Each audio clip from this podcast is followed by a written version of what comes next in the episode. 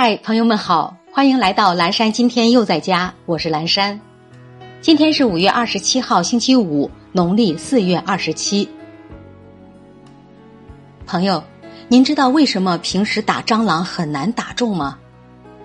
蟑螂的两侧尾毛有四百四十个风感受器，对风速的变化非常敏感，可以探测到空气的气流变化。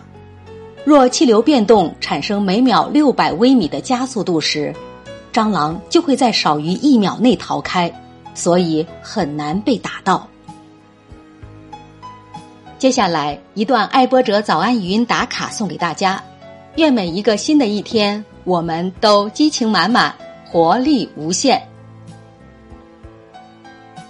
有些事别在意，它如一阵风，刮过就没了。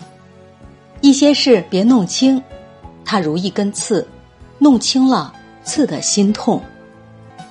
一些事别嫌烦，它如一团麻，理出头绪就有眉目。人心贵在豁达，贵在容纳，贵在平和。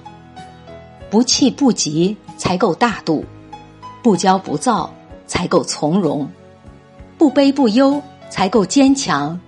不愁不怅才够阳光，不攀不比才够幸福，不计不较才够快乐。